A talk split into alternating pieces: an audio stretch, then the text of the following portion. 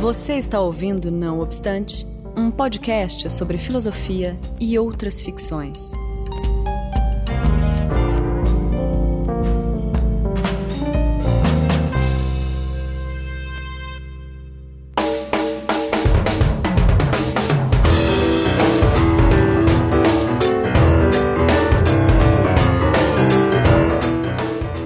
Começando mais um Não Obstante, eu estou aqui, como sempre, com Marcos Beccari. Oi, oi, tudo bom? E o nosso convidado de hoje é o Vandir Hag. Diz oi, Vandir, para as pessoas conhecerem Olá, sua voz. tudo bem? É, Tô o. Vandir, bom, obrigado, Vandir, por aceitar Isso. esse convite para participar. Eu vou te apresentar então rapidamente, e aí, se você quiser acrescentar qualquer coisa, é, avisa. Então, o Vandir, ele é economista e é doutor em teoria econômica pelo FRJ e professor da ESG, né, meu colega de departamento, um departamento com um nome bastante sugestivo, DIC, que é departamento, departamento de Integração Cultural. Ah, legal. Então, Fala, pra, quem não. É, sem, é, exatamente, sem trocadilho. pra quem não conhece o Rio e tal, a ESG é a escola de desenho industrial da UFR, da U, Da, da UERJ. UERJ. UERJ, É. Universidade do Isso. Estado. Isso. Onde o Daniel também leciona, né? É, isso. basicamente, eu não posso fugir disso. eu sou economista, eu sou professor da, da, da ESG, UERJ desde 1995, Sim. da onde é, eu leciono as disciplinas relacionadas à gestão de design e também de história do design é, e, e- e temas afins. Legal. Sim, e, e atualmente nós estamos é, coordenando juntos um, um grupo de estudo é, em, que, cujo foco é epistemologia e moralidade no design. né? Então o nome é Grupo de Estudo é, sobre Design, Epistemologia e Moralidade. E aí, assim como aproveitando que a sigla DIC né, já começou bem, essa é melhor ainda, a sigla fica demo. Então também sem. Tá sem, a gente não faz cultos satânicos, nada disso. Ah, É, é só a sigla mesmo, mas é um grupo de estudo perfeitamente normal e, e- e chato, né? No sentido de, assim, realmente a gente tenta produzir, discutir temas e pensar. Sim. É, ainda que discutir ética e moralidade hoje em dia é, se aproxima bastante de satanismo, né? Sim. Exatamente. Mas obrigado, Vandir, por ter vindo aqui. E só antes da gente começar né, na, é, na pauta. Ah, e, e claro, a gente vai falar do que hoje, Daniel? Vai falar. Sim, sim. Hoje o tema é epistemologia Isso. e a gente vai fazer. O tema é uma introdução geral à epistemologia, porque a gente vai explicar mais adiante. O Vandir fala um pouco é, sobre a tese dele de, de doutorado, mas nela, enfim, tem algumas partes. Uma delas é uma introdução geral à epistemologia. E a gente discutiu recentemente esse texto no grupo de estudo e deu uma discussão muito interessante. E aí surgiu a ideia de gravar um programa com esse mesmo tema. Então vai ser uma, uma introdução à epistemologia. Maravilha. Então, só antes da, da, da gente entrar nessa questão, né, na pauta da, do, do programa, alguns recadinhos básicos que a gente sabe, a gente faz tempo que não grava, a gente tem férias é, Longas. é, longas. Nossas férias são os períodos sabáticos aí, né, é, de filósofo, digamos assim. Mas é, de- desde o último programa, é, a gente acabou publicando algumas coisas que é legal avisar pro, pro pessoal que acompanha aí o nosso trabalho, não obstante. Como, por exemplo, a revista Não Obstante número 2, que saiu, é, acho que em novembro do ano passado, está disponível aí Foi. no site. É. Isso, nãoobstante.com, todo mundo já conhece, imagino. Uhum. E agora a gente está, né, né, a partir dessa segunda revista com ISBN, com o apoio institucional da AEGES Educacional. É isso o nome? Isso, que é justamente a Education, né? Que é justamente a- uma empresa do Vandir. Então, Olha Vandir, obrigado também pelo, pelo apoio. É. Não, eu agradeço a oportunidade, porque na verdade, quer dizer, é- é, atualmente o foco da empresa justamente é estudar a história do design, Hum, né? Quer dizer, e prover cursos e discussões nessa, nessa área. Então é sempre, quer dizer, participar de um debate desse, desse âmbito é sempre super bem-vindo, porque a área precisa ventilar, Uhum. né? Quer dizer, precisa se Sim. expor. Poxa, legal. Sim, já aproveitando para fazer uma prévia, né, assim, um, quase um spoiler, uhum. é, o Vandir está construindo ali na ES um dicionário de história do design. Posso, posso dar um spoiler? Pode, pode, pode, pode. Olha só que massa. Que é, é, que é algo que não existe em português. Então, um dicionário com vários nomes da história do design, então, tanto pensamentos sobre design, quanto artistas, quanto arquitetos, quanto design. O que que, né? O que, que engloba uhum. o termo design? Cultura aí, material, basicamente, né? exatamente, né? Uhum. Exatamente. Então, falta, acho que não existe, que eu saiba, pelo menos, não existe nenhum lugar em que você possa acessar essa área dessa maneira ampla, ou seja, incluindo Sim. todo esse grupo de pessoas. Você oh, pode ter ao mesmo tempo, em breve. Uhum. Em breve sairá, certo, Vandir? Aí a gente anuncia aqui quando estiver disponível. É, Legal. não, ele, ele já está online, em fase de teste. Uhum. É, e a gente agora já está até fazendo uma segunda, a página já está sendo refeita. Tá aí eu espero poder lançar ela, ou pelo menos. Porque é, é um trabalho que não termina, né? Quer dizer, um dicionário que expõe vidas Sim. e obras tá, com uma determinada curadoria focada em, em, em escolas, movimentos, uhum. é, enfim, estilos no, no, no design. É uma coisa que é para durar enquanto, por exemplo, a gente conseguir publicar, né? Sim, sim. Quer dizer, e online facilita muito, porque a gente não tem as restrições habituais, quer dizer, do texto impresso, como uhum. número de cores, custo do papel, sim. quer dizer, enfim, são outros os desafios, mas enfim, quer dizer, a gente vai conseguindo é, levar e, e, o trabalho está ficando bem interessante. Eu acho que daqui a uns 15 dias, um mês, a gente já está com o site novo, Legal. Tá? Porque o site foi sendo construído aos, aos poucos, né? Uhum. E, vai, e eu tenho certeza que, pelo menos, é, é, se ninguém gostar, eu me diverti bastante. Uhum. Tá? Então isso é. Não, tenho Essa é certeza é que muitos vão, muitos vão gostar, porque é, é uma, um material difícil de conseguir. Às vezes uhum. você vai uhum. pesquisar nomes conhecidíssimos, como, não sei, Frank Lloyd Wright ou, ou Pedro Morris e ou, sei lá, Ruskin, e, e tem pouquíssimo material em português sobre essas pessoas. É verdade. E, então isso vai, vai ser. E a gente coloca no link do, do programa. Uhum. A gente coloca o link na, na descrição do programa. Depois, quem quiser pode acessar. Sem, sem dúvida. E ah, só uhum. para. Enfim, daí tem a revista, né, que está aí no site. Uh, finalizar aqui os recados, a gente acabou lançando um livro, na verdade, é, saiu pela USP, né, Universidade de São Paulo, também no ano passado é, chamado Fluxos Culturais, Arte, Educação, Comunicação e Mídias. Foi organizado pelo Rogério de Almeida e por mim. E que tem textos, né, tanto meus quanto do Rogério e do Daniel, né, Daniel? Sim, então, dá verdade. Um, é, Ficou deixa... muito bom o livro. Ah, legal. Vale a pena conferir. Vários textos muito bons. Sim. Exatamente. Eu gostei justamente por essa é, variedade e qualidade dos textos que foram é, publicados lá. O Daniel é bem interessante, inclusive, né? que era do filme Frozen, né? É, Isso. Bom, Esse... é. É, e recentemente, agora em março, a gente. Quer dizer, a gente não, daí a, a USP também publicou um livro os, chamado Os Outros, os Mesmos, a Alteridade no Mundo Antigo, é o subtítulo, que foi organizado pela Alessandra Lima, Marcos Sidney Pagoto Eusébio, que já participou aqui do Não Obstante, e o, pelo Rogério de Almeida. E daí é um, é um livro sobre né, a alteridade na, na antiguidade. A antiguidade aí é uma coisa bem ampla, né? Estudos clássicos e tal. Mas, enfim, é, engloba basicamente a antiguidade grega, é, o período romano e um pouco também do período medieval. Eu acho até que tem um texto que avança no Renascimento uh, ou no humanismo, né? Do século XVI, XV e XVI.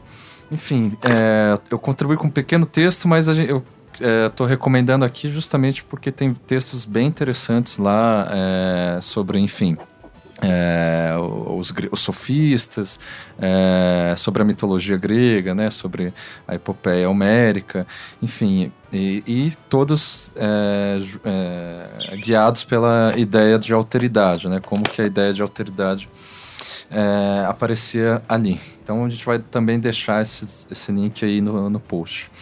E por fim, o último recado né, que se você acompanha e gosta do Não Obstante, contribua para o Patreon do Anticast, né, que a gente também deixa aí no link da, do, da postagem. E, se eu não me engano, o Ivan tem pedido para o pessoal do Brasil contribuir pelo PagSeguro.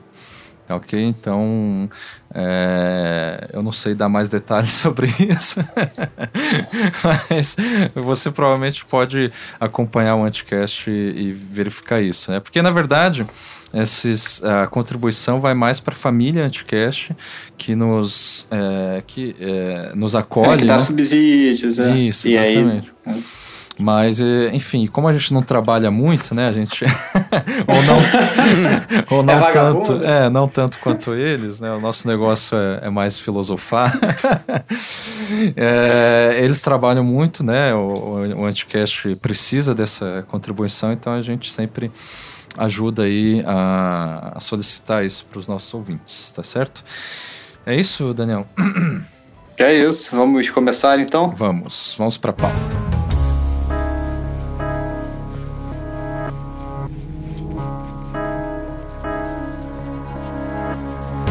Vandir, você estava falando pra gente em off como que uhum. você começou a se interessar é, por esse tema, né? Como que você chegou a, a escrever uma parte da tese focada numa, na epistemologia, em tentar pensar o que é o conhecimento, enfim, questões epistemológicas mais gerais, para em seguida entrar em questões mais propriamente econômicas, já que o, o seu doutorado foi em teoria econômica.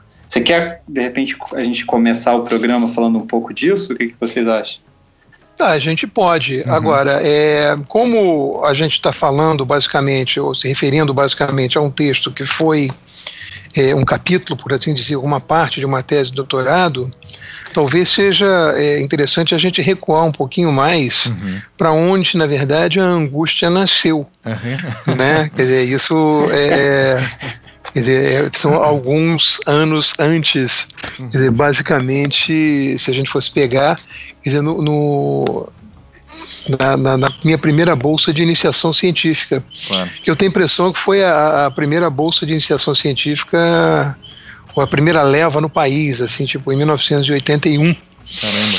Tá, uhum. Onde Pô, isso é, eu acho que a maior parte do público que está aqui não uhum. não não estava vivo nesse momento, mas é, é, quer dizer, eu não sei nem se eu estava vivo, mas a, a, a, ideia é que nessa época eu era é, um estudante de economia profundamente angustiado, quer dizer, com temas como basicamente, quer dizer, a crise econômica da época. Uhum tá? com é, é, a, a, estreiteza do que eu entendia é, das perspectivas teóricas de se pensar o fenômeno econômico uhum.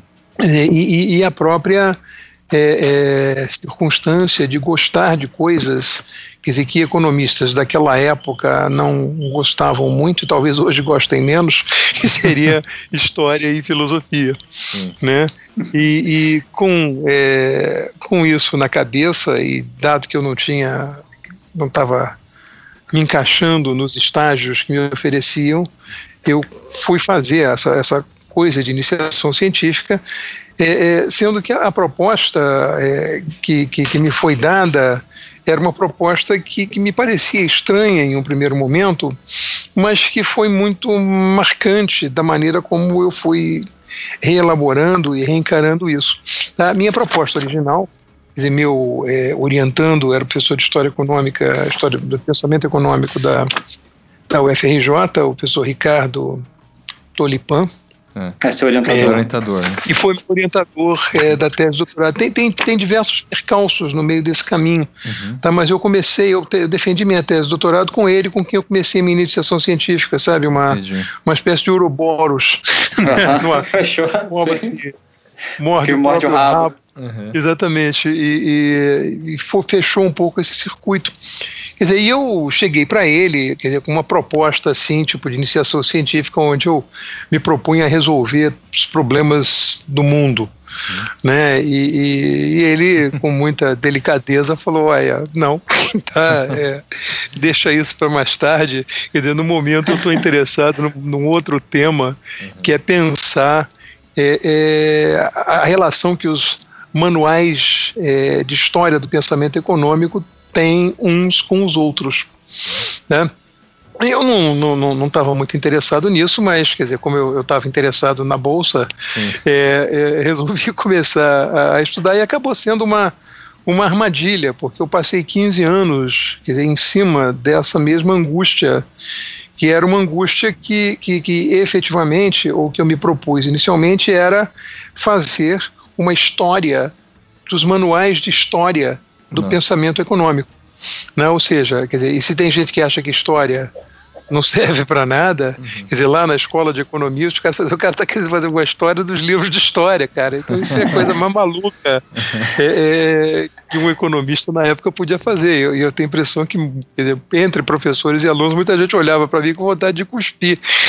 tipo, com tanta coisa importante para fazer na vida, tá você aí estudando história do manual de história do pensamento econômico. Uhum. E acabou sendo uma, uma, uma uma entrada, quer dizer, uma coisa muito. Quer dizer, a gente, a gente sempre, eu acho que a gente se apaixona por coisas é, que a gente acha que não, não ameaçam a gente. Uhum. Né? E de repente você se encontra completamente é, é, dominado por um tema sem ter como sair dele. E foi um Sim. pouco isso que aconteceu. Tá? Foi, foi, foi um caso de, de, de amor. Tá? Quer dizer, involuntário, eu acho que Quer dizer, os manuais de história nunca se apaixonaram por mim, mas é, é, é, é, uma coisa contrária, mas isso me levou a pensar em, em, em uma, em uma situação que era muito importante para mim na época em que eu me formava. Uhum. Um pouco de o que, que é verdade do ponto de vista teórico. Uhum. Tá? E a minha ilusão original foi um pouco é, é tentar, quer dizer, analisando as diversas ideologias por trás dos autores que pensavam a história, ver se no substrato dessas ideologias todas existia uma economia de verdade.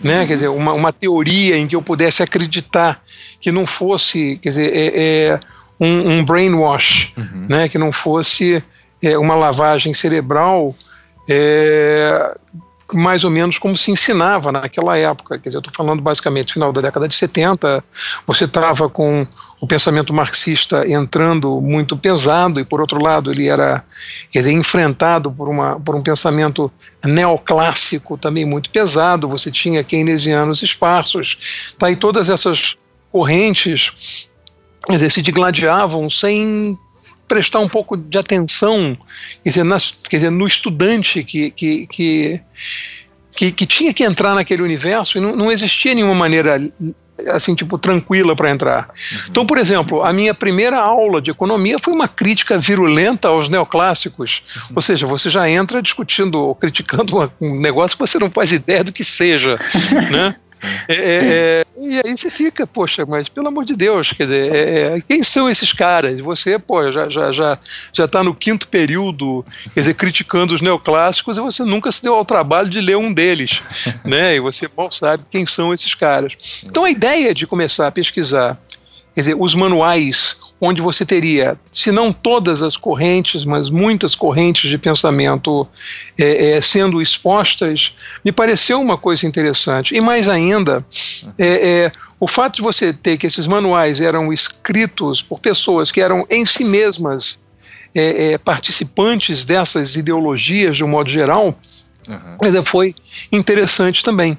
Uhum. Né? Então, quer dizer, dessa, dessa, dessa pesquisa, no primeiro, no primeiro ano, Quer dizer, eu, eu escrevi um textinho chamado Ideologia e Mito uhum. é, na história do pensamento econômico, quer dizer, onde é, é, eu tentava fazer um esboço dessa, dessa situação, uhum. quer dizer, de, de pegar, inventariar basicamente todos os livros que eu poderia considerar de história, quer dizer, com perguntas de em que momento nasce a história de uma disciplina, uhum. e nesse sentido eu já estou me aproximando de, de, discussões epistemológicas, quer dizer, para ir chegar é, no ano seguinte, com a renovação da, da Bolsa de Iniciação Científica, a um texto chamado, quer dizer, A Verdade de Cada Deus, tá, uhum. tá, que era um pouco quer dizer, a, a, síntese daquilo que eu tinha pensado é, ao longo do, do, ano anterior inteiro, uhum. que era uma ilustração do, do, do, do caráter ideológico na narrativa é, do pensamento econômico. Tá? E nesse texto, A Verdade de Cada Deus, o que, que eu estou fazendo? Eu estou trabalhando três autores importantes, não necessariamente historiadores, mas onde você poderia encontrar fragmentos de história, está discutindo o trabalho de um quarto autor, tá, que era entre é, é, adorado e execrado uhum. por esses três. Né, que esses três autores iniciais são é, o Marx, uhum. né, é, é, o Keynes, John Maynard Keynes, uhum. tá, e o Joseph Alois Schumpeter. Uhum. Tá, que tem uma, uma curiosidade entre os três, o Marx faleceu em 1883, que foi o ano em que nasceram Keynes e o, e o Schumpeter. Tá, e eu escolhi quer dizer, é, nesse recorte específico de como o Marx, o Keynes e o Schumpeter tratavam na história o trabalho do Malthus, uhum. tá, do, ah. do pastor Thomas Robert uhum. Malthus, dizer, e aí quer dizer, tentando descobrir quer dizer, o, o, como a, a, ideologia particular, a visão de mundo deles, Weltanschauung, naquela sim, época. É, é, interferia no juízo sobre um pensamento teórico de terceiro, por exemplo. Uhum. Daí aí eu já estava completamente envolvido é, numa discussão epistemológica. Sim né? Dizer, é, é então, aí, nesse momento você saiu, desculpa te interromper, na, da questão do, dos, dos textos antigos, né? Dos manuais lá que você estava dizendo. Isso, ah, não são antigos necessariamente, né?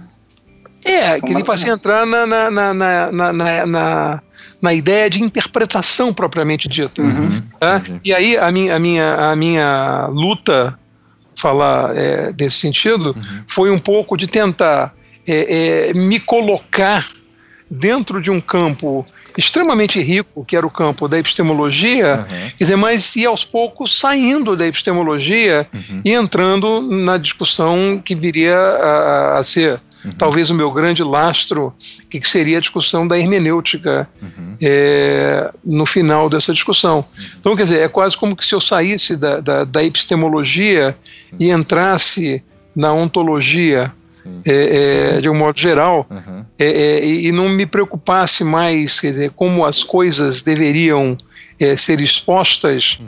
É, rigorosamente, entre aspas, e como as coisas deveriam ser, né? quer dizer, é, dizer, me preocupando talvez aí um pouco mais com a história quer dizer, com, com, com, a questão da verdade em economia. Quer dizer, isso, na verdade, foi um pouco meu suicídio intelectual. Tá? Porque como é, é, eu quer dizer, eu tenho certeza que não existe essa verdade, então eu parei de escrever uhum. daí, e, e embarquei num, num niilismo tá, é, absoluto tá, que, que, que vem resistindo aos tempos desde então. Uhum. Essa, essa foi a entrada. É, é, esse é aí que eu, que eu começaria a falar sobre é, é, essa primeira parte da, da, minha tese, que foi justamente dizer, o, momento final, por assim dizer, dessa, dessa trajetória. Sim, sim. É, então, é, então esse tema, na verdade, esse tema, na verdade, da verdade, uhum. a gente outro dia estava brincando com esses. É, essas manias, esses vícios de linguagem, né, que recuperam verdade, na verdade. Mas a verdade, ela, ela vai aparecer como um tema central de, dessa área do pensamento, que é a epistemologia. Sim. Pois justamente o que, que, né, como se pode conhecer algo do mundo, né, talvez seja a, a principal questão, uma das principais questões. Uhum. E aí a, a ideia seria que, é, assim, na filosofia é, mais tradicional, que justamente haveria algum modo de acessar essa verdade. Sim. E aí o Vandira, enfim, apresentou aqui um panorama de como ele chegou em um caminho, uhum. né, em, uma, em um modo de pensamento segundo o qual justamente essa verdade não existe. Então, para dizer, como Nietzsche, no, a verdade é mentira no sentido extramoral, a verdade é uma mentira, né, contada de uma maneira uhum. específica. É, é, um exército de metáforas, coisa parecida. é. Né? É. Quer dizer, que é, é, um pouco como eu, como eu, acabei enxergando a economia. Sim. Quer dizer, e, e, e sem, sem, sombra de dúvida, quer dizer, você tem, quer dizer, ou eu tive ao longo da, da minha trajetória algumas influências assim é, é, pesadas e destrutivas, como o próprio Nietzsche, sem dúvida, uhum. como o Foucault, sem dúvida. Eu acho que a minha uhum. geração é basicamente Foucaultiana em termos de é, é, de, de, de, estofo intelectual, né? Entendi. né? Quer dizer, e eu acabei desembocando no, no, no na, numa leitura específica, uhum. e aí quer dizer, foi o meu limite de incompetência, eu não consegui dialogar, o máximo que eu consegui foi tentar entender um pouquinho o Hans-Georg Gadamer, né, que é o, o, teórico da hermenêutica da é, Wahrheit né, quer dizer, verdade e método, uhum. tá, é, como, e esse foi o último, último suspiro teórico, quer dizer, que, que amparou a minha tese de doutorado. Sim. Quer dizer, aí fora isso, quer dizer, foi um então, um buraco negro. De modo geral, pelo que você está dizendo, é, eu posso, a gente pode entender que assim, o seu percurso acabou se encaminhando né, para uma abordagem mais hermenêutica, é, não só do Gadamer, né, mas mesmo a, o viés Foucaultiano, né, que vai encarar a, a, produção de conhecimento justamente de um modo é, interpretativo, né? Ou seja, partindo uhum, do pressuposto uhum. que não, não há essa verdade pelo qual se busca, mas que ela é, é propriamente produzida enquanto se busca, né? Sim, sim, sim. Quer dizer, é, é com alguns complicadores, Marcos, no uhum. meio do caminho. Sim. Tá? Quer dizer, entendidos esses complicadores como é, é, o meu fascínio quer dizer assim, tipo, irrestrito, uhum. quer dizer, pelo Jorge Luiz Borges, ah, é? né, o, o, escritor argentino, sim, sim. que só complica as coisas, uhum. tá? E dentro dessa dessa é, dessa narrativa específica, sim. quer dizer, eu chamo atenção para um texto do Borges que é o Tlon Ukbar Orbis Tertius, uhum. que acho que vocês já, já devem ter lido, se não ouvido falar. Sim, dizer, um que é um texto né? de, eu acho que de 19, um conto de 1940, é, eu tenho a impressão. Uhum. É, que saiu no livro Ficções. Ficções isso. Uhum. isso. onde, quer dizer, é, é, é um relato fascinante, assim, para mim, pelo menos. Sim. Quer dizer, de, de poucas páginas, onde é, é, você tem ali, tipo, quer dizer, uma ironia e um mistério que eu uhum. acho que caracterizam toda a busca intelectual como um todo. Uhum. Né? Quer dizer, para quem, eu não quero fazer um spoiler aqui para quem não conhece o texto, mas quer dizer, o texto parece que começa, quer dizer, se eu estou me lembrando direito, quer dizer, onde o Borges e o Bioy Casares, tá também um, um escritor famosíssimo argentino, estão conversando é, numa casa, numa estância, no, sei lá, numa cidade uhum que hoje já foi incorporada por Buenos Aires, quer dizer, e um deles é, é, se lembra de uma citação de um heresiarca de Tlon, tá? É, é, que era uma coisa do tipo copulation and mirrors are abominable for they multiply men. Tá? Tipo é, é, para quem a, a cópula e os espelhos são abomináveis porque eles multiplicam os, os uhum. homens. Né? A gente, politicamente correto, poderia falar os seres humanos, porque não uhum. só os homens sim, são abomináveis, né? mas. É, é, e aí, dizer, é, de repente, é, é o, o Bioy quer dizer, que, que estaria lendo, quer dizer, estaria se lembrando daquela história, vê que existe naquela própria casa uma Anglo-American Encyclopedia, tá, onde ele tenta achar o texto e descobre que aquele texto não está lá. Né? E aí, quer dizer, toda, toda a narrativa se passa deles tentando, quer dizer, entender o que, que aconteceu, quer dizer, sem você saber se aquele texto existe ou não, e de que maneira aquele texto é, é, é vai, quer dizer, tomando, é, é, vai, vai encarnando de diversas maneiras diferentes é, é, é, na, na, nas pessoas. E nesse, ao longo dessa história, você tem é, uma, uma, sensação, ou você vai passando uma, uma mistura de referências que você conhece e referências que você não conhece. que, vão, que vão se misturando num caleidoscópio muito interessante, onde, de uma certa maneira, você é, é, como uma metáfora do conhecimento. Você não sabe o que, que você está imaginando, você não sabe o que, que você está criando, você não sabe o que, que você está uhum. é, é inventando, você não sabe é, é, o que, que é verdade efetivamente, mas existe um discurso sólido no qual você, se não acredita, pelo menos repete, como se fosse, enfim, uma realidade. Sim. Né? Mas aí, por mais é, é, clichê ou trivial que isso possa parecer, hoje isso, isso para mim, tá, com 21 anos ou coisa parecida, foi um, um claro. foi, foi, foi um marco né, que me levou a uma perplexidade é, é, justamente a essa perplexidade de tentar descobrir, ou tentar inventar para mim, ou, ou, tentar justificar para mim, que no fundo é, é justificativa, a, aquilo no que eu acreditava. Né? Uhum. É, e, o, e, o, interessante é que justamente essas produções, né, como o, o, o sei lá, o Tlon, que está na enciclopédia, a ideia é que justamente ele vai dominando o mundo, né? Em que medida o mundo, para nós, o nosso mundo, não é justamente construído por uhum. esses outros mundos teóricos, né? Isso que eu acho interessante Isso, nesse texto. É, é construído é, por outro... um mundo que não existe, né? Que é totalmente inventado e que aos poucos até as línguas de Tlon vão entrando é, é, é, no, no, no, no, vernáculo, né? Que as uhum. pessoas vão incorporando uma coisa que não existe na história, vira história. Como se, por exemplo, daqui a. Exatamente, mas ah. em que medida ele não existe, né? Ele, ele ah, existe. Ou seja, é, é, esse que é interessante, ele rompe com essa ideia de que alguma coisa possa simplesmente existir ou simplesmente não existir. Né? Tudo uhum. que existe, existe porque veio a existir.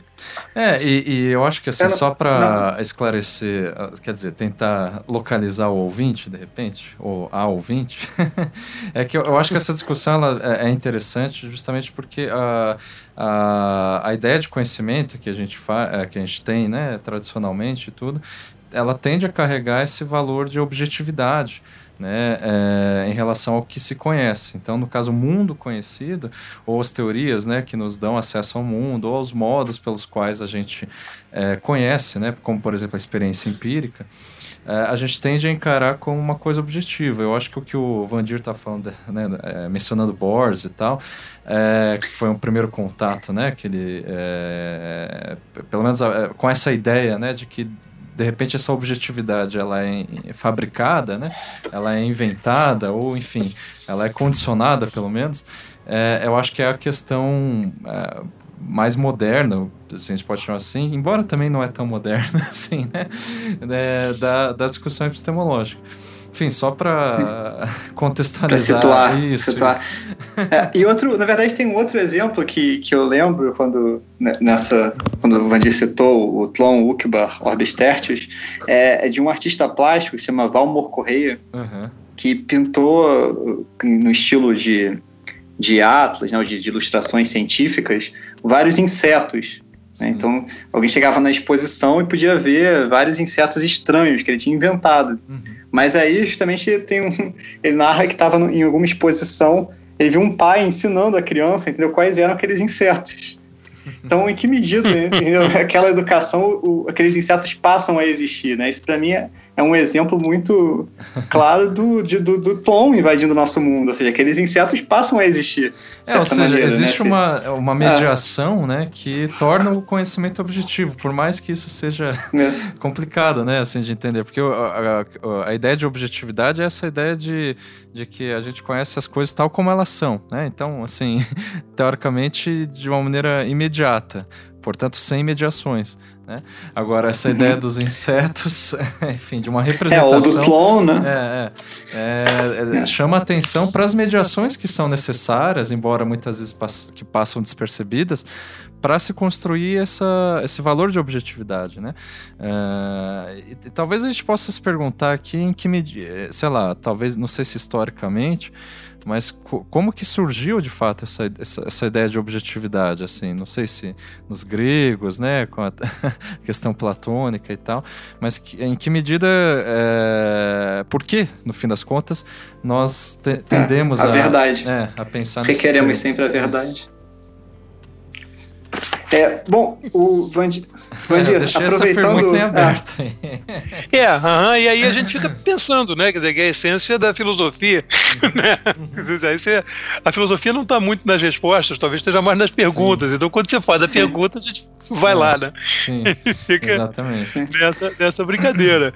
É, agora, é, é a, a, a, ideia é, é, de verdade, né, uhum Eu acho que ela vem desde da cultura grega Sim. lá atrás, que você pensa em é, é, é Alitéia, ou então episteme, ou então. Quer dizer, e, e, e as diversas é, é, maneiras de você entender o conceito de verdade, né? A verdade como episteme, a verdade como doxo, a verdade como fronesis, sim, sim. É, ou seja, a verdade como algo comprovável, como algo em que você acredita, a verdade como modo de ação, uhum. né? Então existem diversas clivagens é, é em cima uhum. de um conceito de verdade que pode ser por si mesmo, quer dizer, uma ficção, voltando ao, ao a, a, a, ideia do Borges, né? Na medida em que é, é, nós, é, como, como seres humanos e não como os insetos do Daniel, é, é, nós somos antenas, né, que percebemos coisas é, é, independente de como, sei lá, as coisas pudessem efetivamente ser, uhum. né, é, de um modo geral. Então você está aqui é, sentado conversando e não tem nada entre nós, de repente você liga a televisão e aparece um som, uma pessoa, Uhum. Tá? Que, que, enfim, dizer, é, o que a gente vê, o que a gente não vê, é condicionado pela, é, pela situação de antena que nós somos, né? uhum. né? Uhum. Independente das diversas antenas que se poderiam construir, Sim. ou das infinitas antenas em, em múltiplos universos. Uhum. Enfim, a gente já, já entra numa metafísica. É, é, mas a ideia é sempre é, da, das mediações, né? Assim, a antena é, a gente a, pode a... considerar como uma mediação, né? Nessa analogia. Enfim. Isso. Uhum. isso, isso, isso. Uhum. É... Sim, e aí uma das principais mediações que sempre vai aparecer quando a gente começa a adentrar esse assunto é a mediação da linguagem. Sim, né? Assim, nós somos seres que vivemos como. Uhum. É, normalmente se diz na linguagem, uma coisa meio heideggeriana, assim, né? Isso. Mas, mas então, mas por exemplo, linguagem... desculpa, pode Fala. concluir. Não, é que é, eu, fico pensando, eu fiquei pensando quando vocês estavam falando que, por exemplo, qual que seria a mediação que levou, por exemplo, Platão a, a pensar numa é, epistemologia. E daí, claro, envolve a linguagem escrita. É, uma episteme. Envolve a linguagem escrita, e no caso Platão é, é chave nessa, né, né nessa, nessa transição né, de uma linguagem mais escrita no caso da, do seio da filosofia, né? ou seja, da, do, da, o que é tradicionalmente considerado história da filosofia. Isso que eu, o, o que me chama a atenção, por exemplo, é que é, nessa forma, não só escrita, mas dialógica, né? ou seja, por meio de diálogos, né? e um tanto até narrativa de, de Platão, como que isso funciona em termos de mediação? O que eu quero dizer é, por que, que muitas vezes Platão é, se utiliza das falas do Sócrates, que talvez ele tenha inventado, por exemplo, né, como personagem, enfim, é, para validar suas próprias ideias. Eu acho interessante como esse, né, essa ideia de linguagem, no sentido muito amplo que eu estou dizendo aqui, Uh, o Platão ele, ele, se apropria de uma linguagem narrativa para nunca dizer, por exemplo, eu acho isso, eu penso isso. Ao invés disso, ele vai lá e coloca dois personagens discutindo, o personagem imbecil de um lado e Sócrates de outro. né? Como que isso é um, é um meio interessante, eu acho, assim, de, de uma produção de verdade. Não sei, eu tô aqui fazendo uma digressão que talvez. não, não é uma digressão para mim super interessante. E eu acho que existiu uma, uma perda grande, a gente estava discutindo isso um pouco Sim. no demo é, no começo da semana é, é, é, e em outros momentos, quando você é, é, transita da forma diálogos para a forma narrativa corrente no, no, no texto científico. Sim, sim. Quer dizer, eu, eu, insisto nisso, porque você tem o Platão, você tem uhum. o Galileu, você tem diversas pessoas entre o Platão e o Galileu uhum. que escrevem como diálogos, você tem. Quer dizer, e às vezes você bota, quer dizer, não só o, o, o, Platão, o Sócrates e um, e um imbecil, uhum. mas você às vezes, para sutilizar a coisa, você bota o Sócrates e dois imbecis, ou mais Sim. imbecis. É, os três, é, é, três imbecis que às vezes, quer dizer, o, o terceiro imbecil acaba sendo um juiz simplesmente para você falar que o segundo é o imbecil mesmo. Uhum. Né? É, é, mas essa, essa, essas construções, eu acho que elas elas se perdem um pouco na, na narrativa é, é, científica moderna, por assim dizer. Uhum. É, quer dizer, então, quer dizer, quando você vê quer dizer, um, um teórico, um epistemólogo como Imre Lakatos, por exemplo, fazia numa tese de doutorado, livro Teses e Refutações, quer dizer, em, em forma de diálogo, uhum. tá? quer dizer, um diálogo sobre um tema apaixonante, sobre o teorema V mais F igual a A mais 2, uma coisa assim. Deve haver um livro inteiro escrito sobre isso, quer dizer, como diversas correntes matemáticas pensam isso. Uhum. É, é, é, é, fascinante. Né? E você vê, quer dizer, às vezes o quanto você empobrece é, a, o confronto de ideias quando você perde essa, essa forma de, de, de pergunta e resposta dentro de um. Sim. Mas isso, isso, enfim, eu acho que é, é, um ponto interessante. É um ponto interessante porque o que a gente estava falando no demo justamente era, era, era essa história do, é, do Euclides, tá? que quer dizer, na hora de, de demonstrar um, um, um, um teorema, na verdade apaga o processo de da, a imaginação criativa que levou ele àquela sequência racional uhum. é, matemática. Sim. Tá? Então ele não. Ele, é, é, isso, isso, na medida que a gente discutia o Arquimedes, na medida que a gente discutia outras coisas em cima de um texto do, do Bruno Latour. Né? Sim, cogitamos o cogitamos. Uhum. Então, quer dizer, isso, isso é interessante, essas coisas são, são fios que, que, que, a gente vai puxando e vai desfiando é, é, tecidos muito consistentes daquilo que a gente aceita ou aquilo que a gente não aceita como verdade no discurso acadêmico. Uhum. Né? Então, tipo, vai propor uma tese de doutorado quer dizer, em forma de diálogo para ver quantos tapas na cara você vai ganhar. Uhum. Né? ou coisa que valha, né? Quer dizer, até que você ou você resolve enfrentar a academia e as pessoas falam, olha, dizer, ao invés do título de doutor, que tal um certificado de Ikebana, tá? Ou, ou ou qualquer outra coisa, né? Porque doutor aqui, cara, desiste. Né? E por aí vai. Sim. Tá?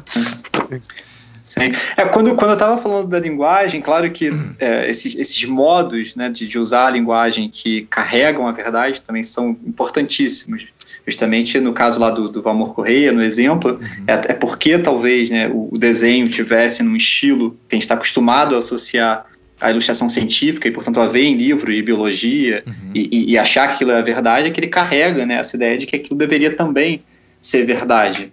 Né? Então, daí a, a ideia também do diálogo. Será que o diálogo é uma forma que carrega essa essa, né, essa modalidade, né, seria, seria o termo uh, semiótica, né, ou seja, essa, é essa ideia de que, de que aquilo que aparece ali deveria ser considerado como verdade. Sim. Mas, o, mas para mim o mais fascinante quando a gente pensa na, na, mediação da linguagem é a questão das categorias, né? Como que a gente delimita certas categorias no mundo. É, porque, assim, esse é um tema que, que aparece muito também no, no, na Verdade é Mentira, do Nietzsche, que eu mencionei uhum. há pouco, que é o, como que a gente pode ter, não sei, que a gente estava escrevendo no demo, né, o alce, que aparece ah. no texto do Exist Design. O que, que é um alce? Né? Ou seja, se cada alce é diferente um do outro, o que, que permite criar essa categoria alce Sim. em oposição a alguma outra? E aí, no, nesse, no, no texto do, do Van Dier, que a gente leu, que, é a, que a gente falou há pouco, é uma parte da, da tese, é, ele apresenta alguns exemplos muito bons. Você quer, de repente, falar um pouco, Van Dier, do, do, aquele exemplo do morcego, que é muito bom, é, ou, ou outros, né? Ou a citação da, da enciclopédia chinesa que aparece na introdução das palavras e as coisas? Ou, ou o que você achar mais interessante? É, não. É, é, a ideia é que a gente é, é, é, é um pouco ensinado. Quer dizer, a ideia desse é bastante trivial. A gente é ensinado a, a, a ler a realidade de acordo com, com, vamos colocar assim, com as é, é, com as nuances do mundo que cerca a gente. Uhum.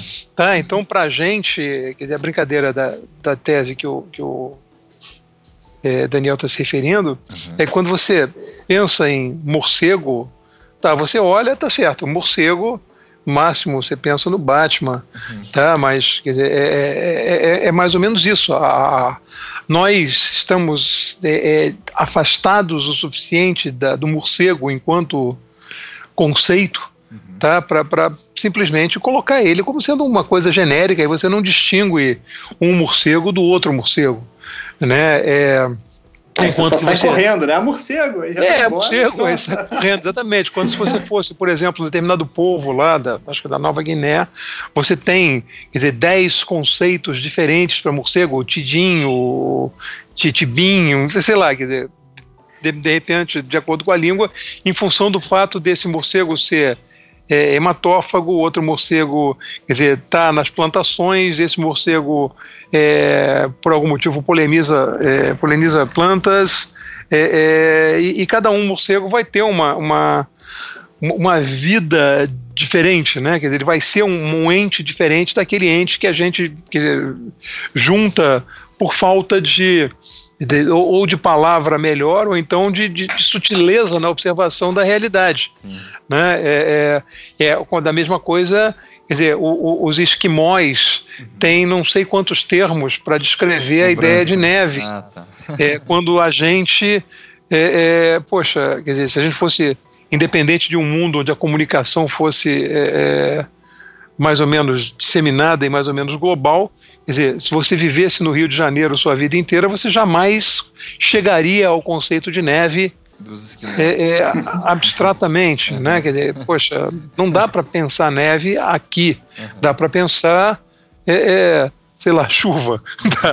chuva de chuva temporal, toró, tá? Então você tem diversas é, é, expressões de água torrencial caindo em cima de você, mas você não tem neve, você não tem avalanche, quer dizer, de, uhum. de neve, você, você não tem, quer dizer, um, um tipo de descrição da neve tal qual, nesse caso, você pode sair de casa e nesse caso você não pode sair de casa, nesse caso você vai caçar, sei lá, foca, do outro caso você vai fazer outra coisa. Sim, sim. Né? Sim. É, é, é, e a gente é um pouco é, condicionado por esse tipo de. Quer dizer, a gente vai forjando o nosso vocabulário, seja historicamente, seja culturalmente, e você vai tendo, enfim.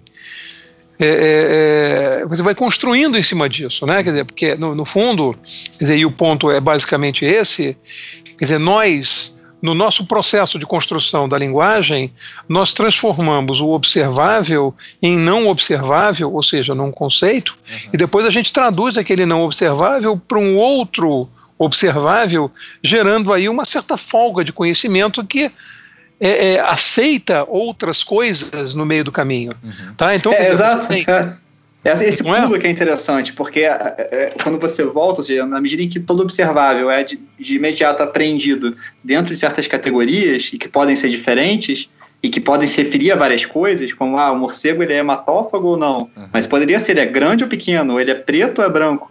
Então, na medida em que existem várias possibilidades de categorização, nunca é possível separar a realidade de acordo com uma suposta ordem própria à realidade, Sim. né? Que é uma questão. Uhum Sim. desde Platão, né? Ou seja, seria possível cortar nas juntas da realidade, né? O tema que aparece no, no Crátilo, uhum. ou, ou, não. né? E, e, e, aí aqui a, a, acho que a ideia é justamente que a junta é essas juntas se formam pela intrusão de um clone sempre no mundo, né? Sim. O, as juntas do mundo já são já são juntas de Plon. Isso, isso, isso. São, enfim, inimagináveis ou imagináveis graças a.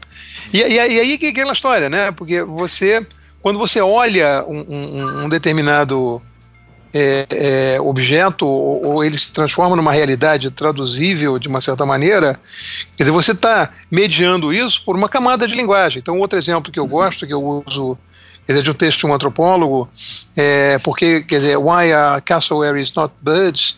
Quer dizer, por que, que as emas não são aves? Uhum.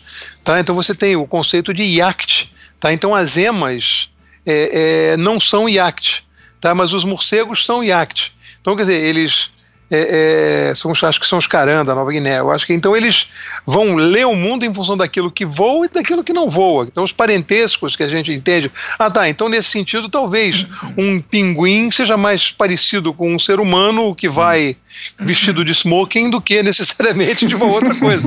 Né? é, é, é uma vez é, que você não está considerando, ah, quer dizer, o que, é mais parecido com um ser humano, um pinguim ou uma baleia? Tá, ah, tá, vamos pôr. Sabe? Aí você fala, ah, não, é uma sim, baleia. Sim. Tudo bem, dizer, você pode imaginar que eu esteja com mais peso normal, ou outra coisa assim. Mas é, é, é uma baleia é um mamífero, um pinguim não é, ou um ornitorrinco, como a gente estava referindo lá no demo. Uhum. Tá? Quer dizer, o ornitorrinco é mamífero.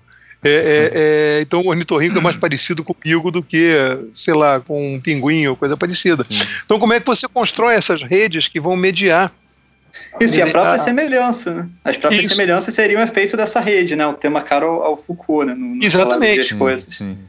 Exatamente. E aí, quer dizer, você, né, na, na, na tradução é, é, inversa, você quer dizer, acontecem diversos fenômenos quer dizer, emocionais, né? Então você vê uma pessoa na rua, você vê outra pessoa na rua, e aí você fala, poxa, será que esse, esse, esse, esse é pobre, esse é rico, uhum. em função de outros conceitos que você coloca, Sim. e aí você inventa o conceito de classe social. Sim. E aí depois você inventa que, na verdade, dado que existe a classe social, então os pobres devem odiar os ricos, uhum. tá? E aí você cria todo um sistema, tá? Onde as pessoas se relacionam de acordo com, quer dizer, com, com uma metafísica específica, ah, dizer, existe uma luta luta de classes ou sim, coisa parecida. É, é, é, quer dizer, em um mundo que, que, que quer dizer, que, que, que, existe dentro da minha imaginação selvagem. Uhum. Ah, dizer, Só que ele passa a habitar o mundo, né? O mundo passa Exatamente. a se aí, ele vira, classes, é. aí ele vira o Teutlon. Uhum. Né? Dizer, ele é, acredita que esse mundo de classes existe, que as pessoas devem, de uma certa maneira, é, é se, se, se, organizar para se combater de tal forma que uhum. quer dizer, você elimine é, é, essa classe, tá, dado que você definiu classe de uma determinada maneira e não, quer dizer, em um determinado momento essa definição pode uhum. perpassar por outros tipos de é, é, elementos que não estão capturados pela linguagem, Sim. né? E aí você uhum. tem, sei lá, você tem as cruzadas, tá? quer dizer, matando milhares de pessoas por causa de uma operação como essa, uhum. ou então quer dizer, guerras quer dizer, é, é, em cima de certezas linguísticas, por exemplo, né, ou certezas ideológicas, uhum. tá? ou seja, aí a gente não está nem questionando a ideia de verdade, Sim. quer dizer, o querendo chegar até a verdade, mas a gente está combatendo por uma verdade que a gente não sabe se é verdade ou não. Uhum. Uhum. Né? É, que é, de certa maneira, combater a, pelo menos o efeito da noção de verdade verdadeira. Sim. Isso. Que é, que é isso, né? Que tem uma, tem uma dimensão moral muito clara, né? Nessa ideia da verdade a verdade vai dizer né, o que, que você tem que fazer, ou a natureza, né? A natureza disse, então Sim. tem que fazer isso, ou Deus disse, então. ou Deus disse, né? E aí Deus é, é aquela história, é. você não pode chegar e falar, pô, olha só, é. Deus tem um pai que, ou uma mãe que manda nele. Aí, é a mãe de Deus. E você, bom, quer dizer, claro que você pode. Não, não vamos, vamos, vamos sair daí. Não, mas eu acho que para ilustrar essa questão toda, é interessante entrar no. É, que eu lembrei, né, quando o Daniel mencionou as palavras e as coisas da tese propriamente das palavras e as coisas, que, assim, né, faz um tempo que eu li, mas se eu bem me lembro, a, a tese principal é que a, a, ideia, o conceito de, de homem, nos termos do Foucault, mas a gente pode traduzir como conceito de humano, né, é, de ser humano, de modo geral, é, é um conceito recente e que está prestes a desaparecer. Eu acho que, assim, para entender é, uma, que, jogar essa Sem tese, trocadilho, assim, né? É, jogar, jogar essa, essa, essa ideia assim do nada parece uma coisa totalmente absurda. Como assim? O humano é uma, é uma invenção recente que está prestes a, assumir, ou enfim. É, mas eu acho que é justamente nesse sentido da, de que o próprio noção que a gente tem de ser humano, ou mesmo de sujeito, né, de um eu, de uma identidade, né, o que, que é, me coloca como diferente do Daniel, o que, que me faz ser, é, não ser a mesma pessoa que o Vandir e tal.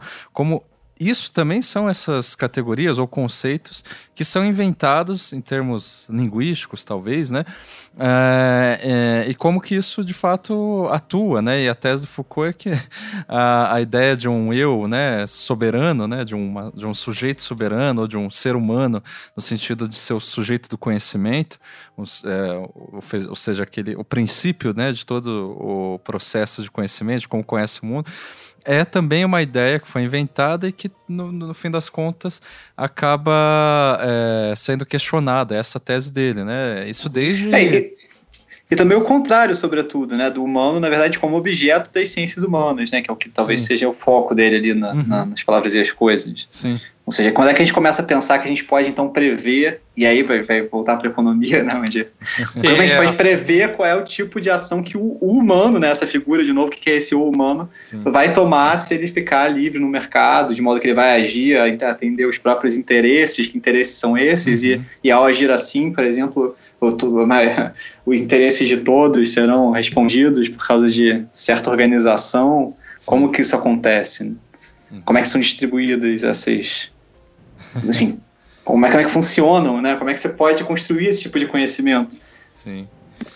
É, isso é verdade. Quer dizer, de como você transforma esse, esse, essa percepção, que frequentemente é individual, uhum. em teoria, como essa teoria se propaga é, é, sendo acreditada, difundida por escolas ou, se, ou não, ou sei lá o que, e como essas teorias se transformam em verdade, e como essas verdades passam a orientar Uhum. Quer dizer, a ação dos indivíduos independente da, dizer, é, é, de qualquer coisa, né? Sim. Eu, Isso, eu, eu, esse, um... Pode falar, vai lá. Fala. Não, é só um exemplo, mas é essa você falou antes da, da questão das classes, por exemplo, e se, se, uhum. se, isso volta, ou seja, você começa a entender a sua ação no mundo a partir dessas categorias, uhum. como a eu que sou um, um, ser que tem, sei lá, uma psique, que tem um inconsciente, que vou ficar reprimido, ou que tem interesses, que vou agir no mercado, ou que tem uma classe uhum. social, eu começo a agir no mundo a partir daí, me entender a partir daí. Claro. Então eu sou, sei lá, burguês, entendeu? Eu Sim. sou reprimido, eu começo a, a, construir uma identidade a partir dessas categorias. Sim. Ou então, o que, que, que é sou, normal, né? É, ou anormal. Isso, né? claro. é, ou mais ainda, quer dizer, reduz praticamente qualquer ser humano a uma animalidade básica ou coisa parecida. Ou seja, ah, quer dizer, um leão, quer dizer, come, sei lá, um cervo. Uhum. Tá? Então, quer dizer, você cria é, a priori um universo onde um leão e um servo não possam conviver, tá? Mas nós somos seres humanos. Tá? E como nós somos seres humanos, nós não somos é, é, necessariamente medidos por esse impulso básico. Não existe essa natureza que esteja além da cultura que vai quer dizer, fazer com que um indivíduo se comporte como classe, ou se comporte como determinada outra coisa. Né? É, exato. É. Claro que, é, enfim, é, o que está dizendo é que, de certa maneira, justamente a ideia de classe é outra forma de natureza, ou seja, de fixidez que você quer Sim, encontrar para dizer, ah, ele, é, ele é isso, né, essa pessoa é isso. E aí, justamente, a, a, própria noção de natureza, em todos os aspectos, está aí, né? A ideia de que você pode arrumar algo que é uniforme, que vai garantir que tudo se passe daquela maneira. Sim. E, uhum. e, e isso acaba virando uma. Isso, isso acaba se ligando a um imperativo moral que seria obedecer à natureza, obedecer uhum. esse tipo de ordem daquilo que é e, e, de modo que o que é contra a natureza, né, isso é desviante, é anormal, é problemático. É, nesse caso a natureza é tomada quase assim com a mesma função da ideia de verdade, ou, ou às vezes de Deus, uhum. né? Mas de fato o mecanismo uhum. que faz essa regulação tem um pouco de, né, do ponto de vista Foucaultiano, com a, a ideia de semelhança, né? A verdade é o que se assemelha à verdade. O natural uhum. é o que se assemelha a natureza. é, então, é, um jogo, mas... jogo, de similitude, assim, diga, Daniel. Não sei, mas no sentido que justamente essa essa ordenação do que é o real a partir de, de, certas categorias é que, na verdade, produz a semelhança, né? Porque, sim, como a gente estava colocando sim. antes, sim. assim, que um morcego ele é mais parecido com, com uma ema, ou sei lá, o humano de fraca é mais parecido com um pinguim ou com a baleia. é, isso não faz. Para que isso faça sentido, essa pergunta, esse, esse é o que aparece na introdução né, das uhum. palavras e as coisas. Para que essa, essa, essa pergunta faça sentido, uhum. você tem que ter de antemão alguma base alguma ordenação no que qual vai, as coisas se é, encaixem. Que vai, que vai organizar é. as semelhanças, sem dúvida. Isso, as semelhanças, exatamente. Uhum, então, é, tanto é que a é. enciclopédia chinesa, que o Foucault usa como um exemplo paradoxal uhum. de, de, de, uma categorização no qual não tem nenhum espaço que as coisas se assemelhem. Então ele fala, uhum. na, na, enciclopédia chinesa, os animais, por exemplo, podem ser, ou, sei lá, podem ser classificados como, sei lá, sereias, uhum. é, moscas, aqueles que quando passam, quebram a bilha, Sim. que podem ser pintados com um pincel fino de camelo. Então, assim. É que de longe são, é. são pequenininhos. É. Mas, se eu não me engano, ele fala da enciclopédia chinesa depois de falar da, do quadro Las Meninas, do Velázquez, não é? É, que é de fato como não, ele é, começa é... o, o, o Palavras Não é antes, né? Porque é a introdução, não é isso? É, a introdução é essa parte da enciclopédia chinesa e das é, meninas é o capítulo 1. É. conhecimentos benévolos, uma coisa assim, ah, né? Sim, é, quer dizer, mas eu só, só lembrando para vocês, quer dizer, que essa, que essa, essa referência do, do Foucault, uhum. só para pegar a minha, a minha angústia básica, ela, uhum. ela remete ao Borges. Né? Sim, dizer, essa, essa narrativa é, enciclopédia, sim, essa é. enciclopédia é borgiana, né? Quer dizer, uhum. onde você dizer, coloca que os animais quer dizer, são diversas categorias que pertencem ao imperador, que são embalsamados, yes. amestrados, leitões, fabulosos, etc. Uhum. Né? Quer dizer, essa, essa, essa, essa coisa é profundamente borgiana na, na, na dissonância, né? Uhum. Quer dizer, aí eu volto a, a um dos, dos heróis da minha, da minha ciência, o Adam Smith. Que tem uma história da astronomia, da física antiga, tá? que onde, onde, ele, onde ele coloca que é, é, o princípio fundamental do conhecimento é, é, é, ele vai falar que é, é wonder, né? Quer dizer, que é o espanto. Uhum. Tá? Quando você transforma, quer dizer, quando o seu ouvido quer dizer, detecta dissonância onde você é, percebia a harmonia. Uhum. Né? Quer dizer, aí você de repente tem um, uma vertigem, tem um uhum. e, e, dessa, e, em cima dessa vertigem e, e, é, e, é isso que eu, que eu chamei no começo dessa conversa da gente uma, dessa vertigem borgiana, uhum. é, é, essa desestabilização da realidade, tal como nós percebemos sempre, uhum. né? Quer dizer, poxa, eu vejo o um mundo assim, eu vejo o um mundo assim, eu vejo o um mundo assim, e, opa, quer dizer, é, é, é uhum. eu, eu, eu, perdi um pouco a visão, aí de, de repente o mundo passa a ser outra coisa. Né? Uhum. É, é, é, e, e, nesse ínterim, quer dizer, você tem entre o mundo que eu estou vendo e o mundo que eu passei a ver, uhum. você tem um, um, um, ponto de inflexão que pode durar infinito, onde você tenta reconstruir Sim. uma realidade. Né? Quer dizer, eu lembro nesse sentido, quer dizer, o que, o que é chamado de os três estágios do Zen. Uhum. Né? Quer dizer, ou seja, é, é, antes de eu estudar o Zen, Quer dizer, as árvores eram as árvores, as montanhas eram as montanhas e os lagos eram os lagos. Aí eu comecei a estudar o Zen, as árvores deixaram de ser as árvores, as montanhas deixaram de ser as montanhas e os lagos deixaram de ser os lagos. Uhum. E quando eu atingi o Zen, as árvores voltaram a ser árvores, as montanhas voltaram a ser montanhas, os lagos voltaram a ser lagos. Ou seja, o mundo vai ser sempre o que ele é. Quem mudamos uhum. somos nós. Né? Quer, dizer, quer dizer, o pane do conhecimento, ele existe dentro do, do, do, do do indivíduo que, por acaso, uhum. se deixou infectar por essa droga, que é a coisa de querer entender melhor o mundo. Uhum. Tanto é que uhum. tem um amigo que definia a felicidade da seguinte maneira: é você nascer burro, viver na ignorância, morrer de repente. Se você, é, é, é, é, enfim, tem essa patologia, você é feliz, cara. Você passa pelo mundo sem que nada te afete necessariamente, porque, pô. É, é, qualquer coisa, né? Quer dizer, ou seja, a questão da felicidade também é uma questão importante, ou seja, nós não somos felizes. É, né, esse, esse, sujeito não de, é, essa ideia não dependeria de uma elaboração né, discursiva, ou enfim, uma construção. É, é uma angústia, né? É, exatamente. É... Nossa, tem bastante coisa. Mas é interessante como que né, essas categorias, essa elaboração, que, por exemplo, faz as coisas se tornarem semelhantes ou dissonantes e às vezes angustiantes, ela, de certo modo, torna os fenômenos visíveis, né? Como, por exemplo, as árvores e tal. Ou no caso de Foucault, como o ser humano, ou aquilo que nós somos, se torna um fenômeno visível a partir da categoria de ser humano, né?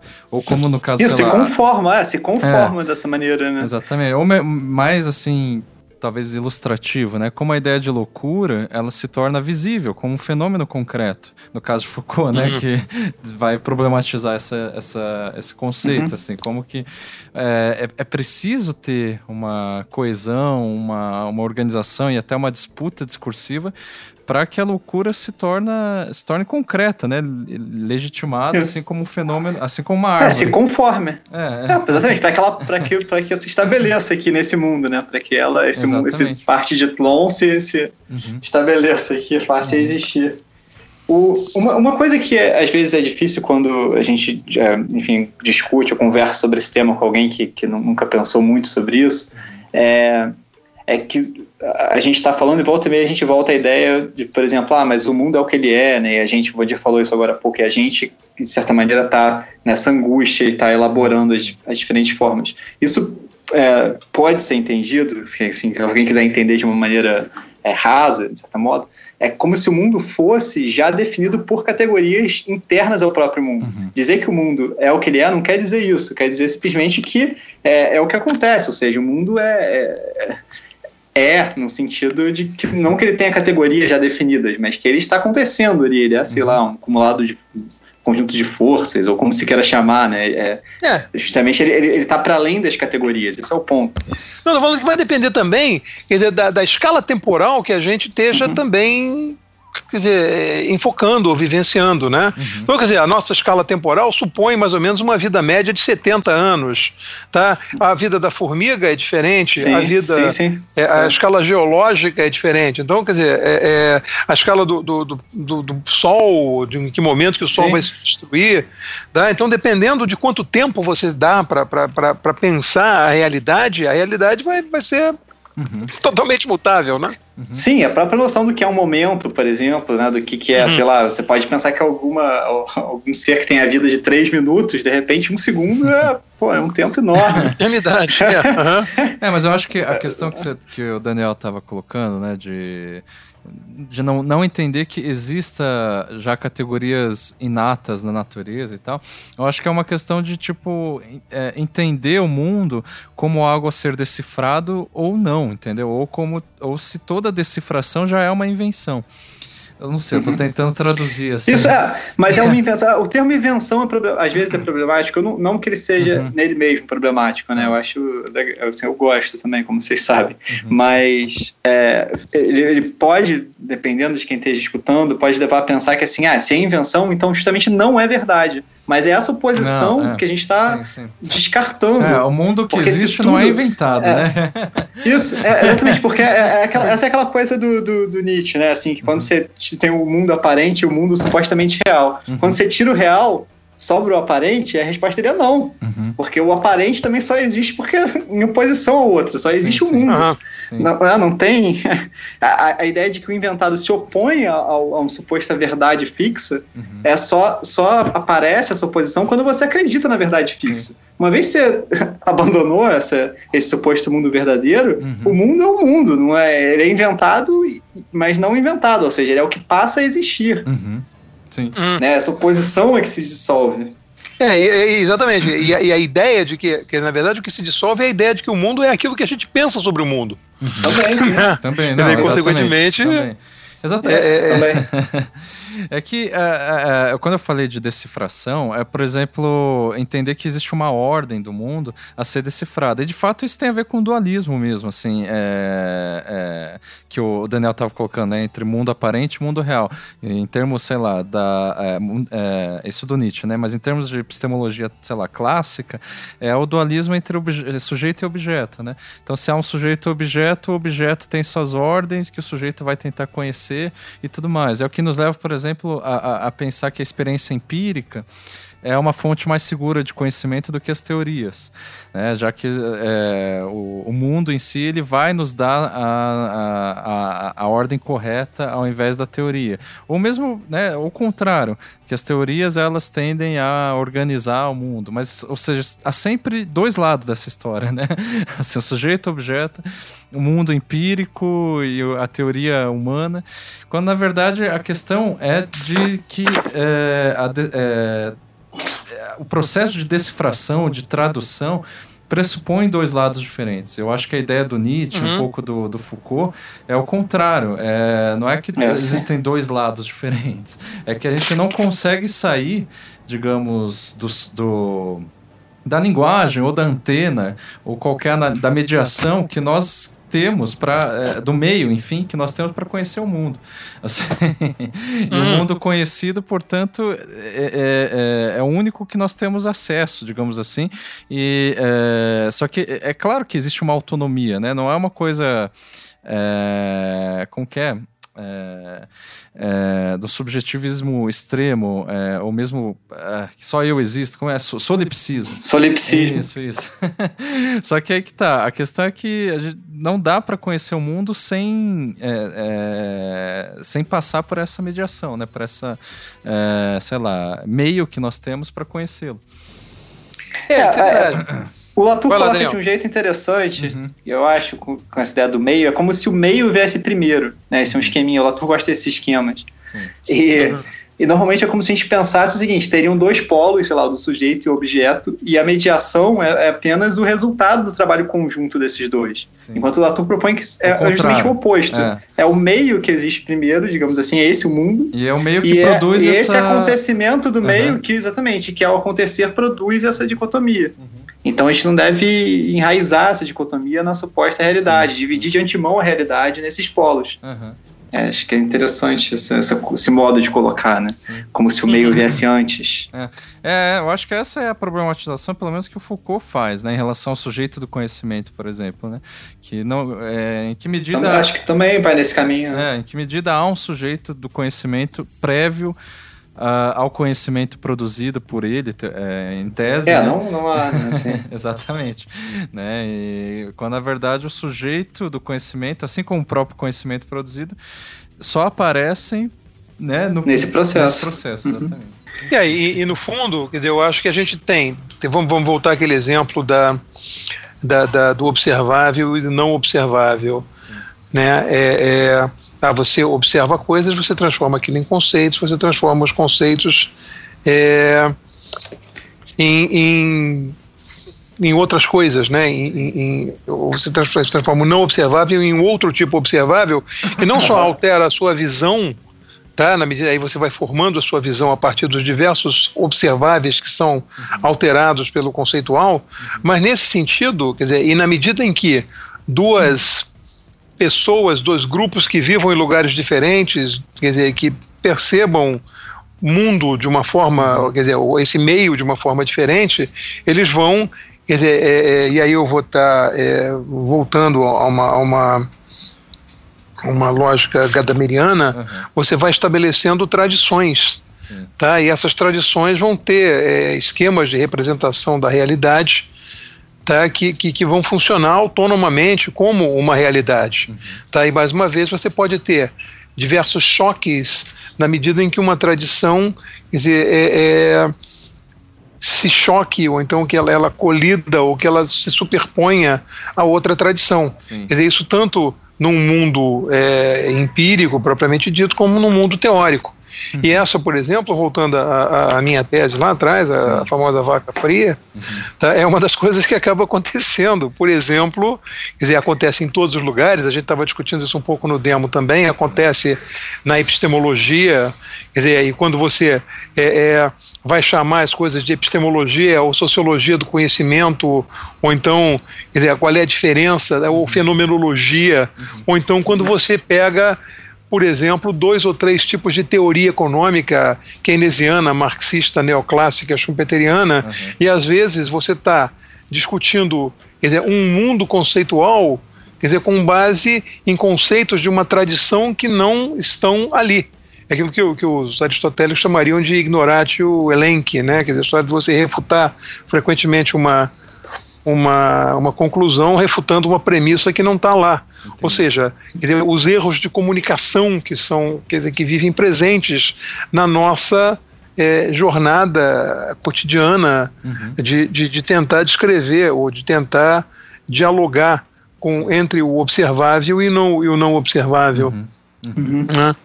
Eu só estava é, registrando uma, uma coisa nesse sentido que eu acho super divertido, que eu já, eu já vi um, um texto uhum. já, que se perdeu na, na dizer, onde, só para ver a questão, a questão do, da, do diálogo entre a cultura uhum. tá, e, e, e, e, a maneira como essa cultura é vista, que era um grupo de índios americanos que contratou um antropólogo para dizer para eles como eles deveriam se comportar. Tá? uma consultoria de imagem. É, uma consultoria de imagem. Assim, tipo, o antropólogo sabe como eu devo me comportar, uhum. tá? mas eu não sei, porque eu perdi minha raiz. Né? Então, quer dizer, é, é, é, como é que você fica? Quer dizer, eu, em determinado momento eu já não sei mais, quer dizer, porra, olha só, eu sou hop, tá? Mas, quer dizer, mas na verdade eu fui criado aqui em Nova York, ou sei lá o que, eu perdi minha roupicidade, né? Então, quer dizer, eu vou ler antropologia para descobrir quem eu sou, tá? Eu vou quer dizer, tentar resgatar uma coisa que eu não sou para que eu seja quem eu realmente acredito ser, uma coisa que vale. Então, quer dizer, esse jogo de, de linguagem é, é onde de observável, não observável e crenças sobre observável ou não, é, é, é, que, que, remetem a gente a essa situação borgiana do início, que uhum. leva ao Foucault, que leva.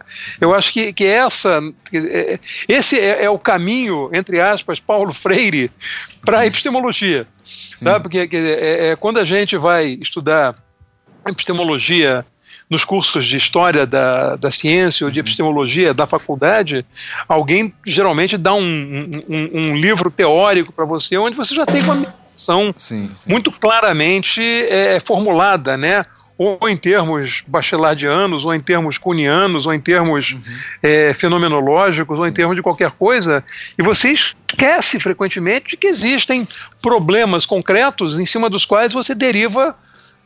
Ilações, quer dizer, conceitos, teorias, quer dizer, motivos para conversa. Aí sim, filosofia no sentido radical. Sim, Né? E a gente perde um pouco isso, uhum. essa ideia, quando a gente está simplesmente pensando em epistemologia é, é, no sentido mais epistemológico. Sim. Ah, é. uhum.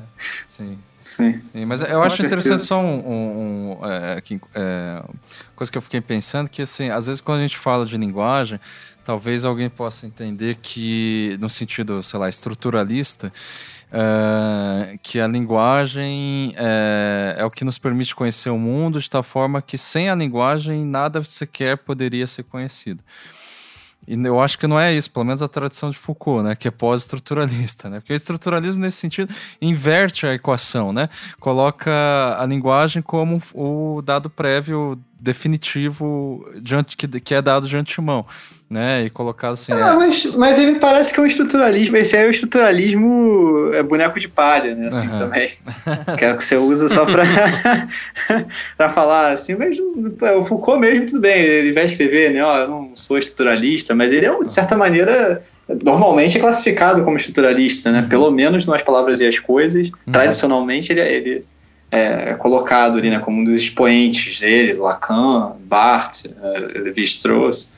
Mas é, parece que nenhum, pelo menos os que eu tenho mais contato, sim, sim. Foucault e Lacan, uhum. assim, certamente não estão pensando nesse, uhum. nesse, nesses termos mais toscos, né, que é o estruturalismo boneco de palha, assim, como é, se a, é linguagem antes. Sim, ah. que foi produzido justamente por, por conta dos críticos ao estruturalismo, uhum. com o próprio Derrida e tudo mais. É, uhum. Eu acho que o, o, o que se chama de pós-estruturalismo, posso estar totalmente errado, mas tem muito, é muito tributário ao Derrida, na realidade, né? Enfim, só que a ideia é que, de fato, assim, não tem nada dado definitivamente, né? Nem a, assim, a linguagem, ela, claro, a gente tende a aprender a linguagem antes, né, para organizar o mundo, mas é, de fato essa ideia espantalho aí, o boneco de palha que o que o Daniel é, tá o, que, o que me parece que... aqui. Ah, fala, Vinícius. Fala, Daniel. Não, eu só, eu só ia falar que, assim, que, que um dos pontos que me parece assim, aparecer uhum. mesmo no estruturalismo é a ideia de que existe uma ordem própria à linguagem. Então, por isso, exemplo, a ordem uhum. é, do, do, significante no Lacan, uhum. a ideia da, da, episteme, é como se, de certo modo, existisse uma ordem própria uhum. ao discurso ou Sim. ao significante e, e o humano ele tivesse sendo determinado, se, atuando né? ali, ah, não é bem determinado, né? Não diria determinado, mas assim, é, ele está sendo estruturado, sei lá, está sendo articulado, se a gente quiser usar o termo que eu e Marcos costumamos usar. né? Está ocupando um lugar aí, né, nessa, nessa estrutura. É, é, o humano é o humano frente ao significante, né? Então, e, e, e eu acho que essa vertente acaba sendo muito criticada, e mesmo Foucault acaba sendo muito criticado nessa coisa de um. Eu usei determinismo pensando nisso, assim, tipo, em que medida, no caso do Foucault, o discurso determina uh, o que nós somos e tal. É, mas acho que ele não pensa, não pensaria nesses termos, é, eu né? sei, eu sei, mas por exemplo. sei lá, um, um, um, exemplo mais talvez conhecido, não sei também que medida isso é conhecido, mas tem um livro chamado Modos de Ver, de um historiador chamado John Berger, não sei se você já viu, uhum. Que é da história da arte. Ele é sim, muito conhecido sim, sim, e tal. Que ele investigou como as mulheres foram retratadas no decorrer da história da arte, né? E daí a tese dele é que a maior parte na pintura clássica, né, da, dos enquadramentos, poses, expressões femininas, é, foi ao mesmo tempo construído e destinado ao olhar masculino heterossexual. Né? Uh, então, tipo assim, ele tentou desconstruir e, de certo modo, decifrar uma estrutura que existe na linguagem figurativa ocidental clássica, né?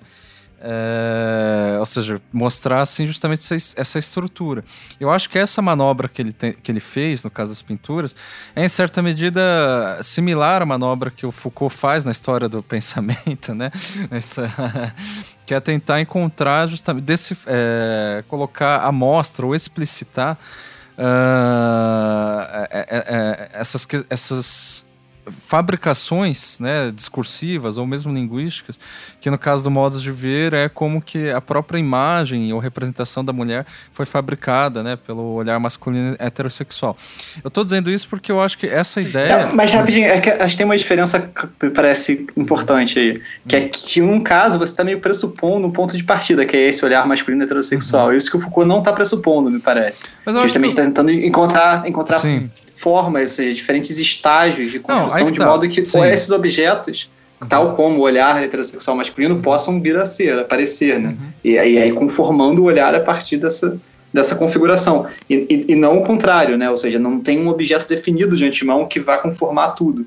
Sim. Acho que é isso que, que, que é uma diferença importante. Sim. Só que não, o, porque senão é, o John Berger ele também não, ele não parte dessa, da, do olhar masculino como algo é, previamente dado, ou enfim, natural e, e, tudo mais. Ele chega nisso como uma, uma conclusão mesmo, assim, né?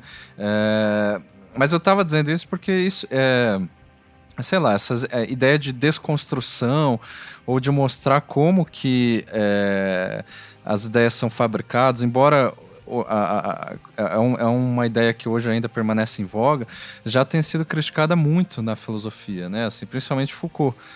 É, é, nesses termos de, ah, sei lá, isso acabou se tornando também uh, um a priori epistemológico que daí coloca o discurso como é, um, um, um, fenômeno que existe definitivamente é, antes de tudo. Não sei se eu estou sendo claro no que eu estou dizendo.